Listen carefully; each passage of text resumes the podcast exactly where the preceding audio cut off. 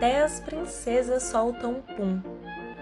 Uma história de Ilan Brenman pela editora Brinquebook. Depois de chegar da escola, Laura chamou o pai e perguntou: As princesas soltam pum?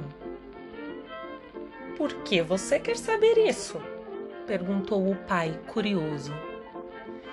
Que na escola rolou uma briga, mas antes de contar o que aconteceu, quero que você responda a minha pergunta. Acho que sim, as princesas soltam pum, respondeu o pai com muita delicadeza. Não pode ser, pai. Na escola, a discussão era sobre isso. O Marcelo falou para as meninas que a Cinderela era uma peidona.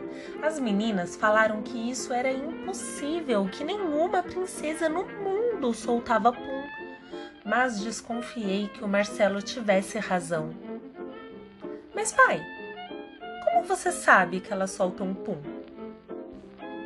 O pai, que amava livros e boas histórias, assim como a filha, se levantou, foi até a biblioteca, olhou para Laura e fez um gesto com o dedo indicador na boca.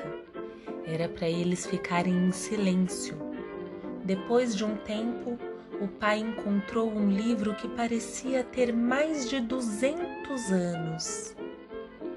O que é isso, pai? O pai fez cara de mistério, levou a filha até seu escritório, trancou a porta e disse baixinho, quase sussurrando: Este é o livro secreto das princesas.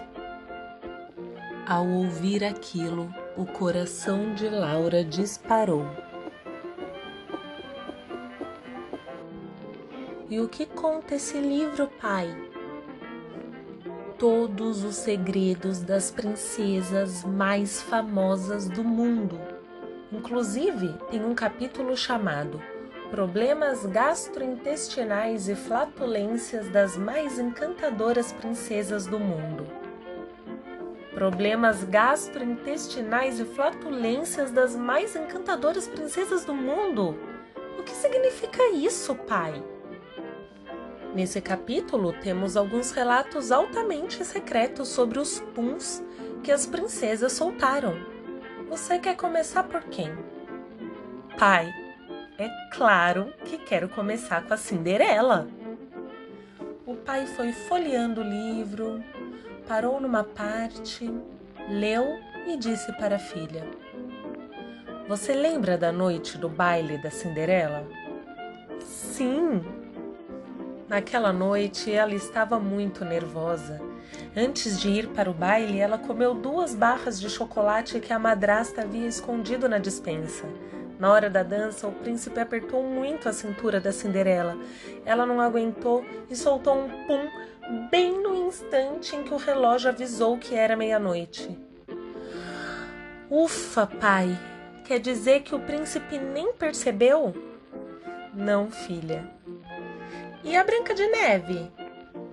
O pai pulou algumas páginas, passou o olho em cima delas e disse: A comida dos anões era muito gordurosa. Eles gostavam de torresmo, repolho refogado, queijos de todos os tipos, bolos de abricó. A Branca de Neve já estava estufada com toda aquela comida cheia de colesterol. Quando a madrasta deu a maçã envenenada para ela, não houve nem tempo de experimentá-la. Branca soltou um pum tão fedorento que chegava a ser tóxico. Ela desmaiou por causa disso. Por isso os anões a colocaram num caixão de vidro, para ninguém sentir o cheiro. É evidente, minha filha. E como o príncipe teve coragem de chegar perto dela? Aqui no meu livro diz que no dia em que o príncipe passou e viu o caixão de vidro, ele estava com uma gripe danada, o nariz todo entupido. Ufa! Se não fosse isso, a Branca de Neve estaria morta. Pode ter certeza, disse o pai convicto. E a pequena sereia? O pai procurou por um tempo e finalmente disse: Ela é a princesa que mais conseguia disfarçar seus problemas gástricos. Quando dava aquela vontadezinha, era só pular na água e quando apareciam as bolhas, ela dizia que eram as algas que estavam arrotando. Mas, mesmo soltando pum, elas continuam sendo lindas princesas, não é, pai? Claro, filha, elas são as princesas mais lindas do mundo. Mas até as princesas soltam pum. O importante é você não espalhar esse segredo por aí.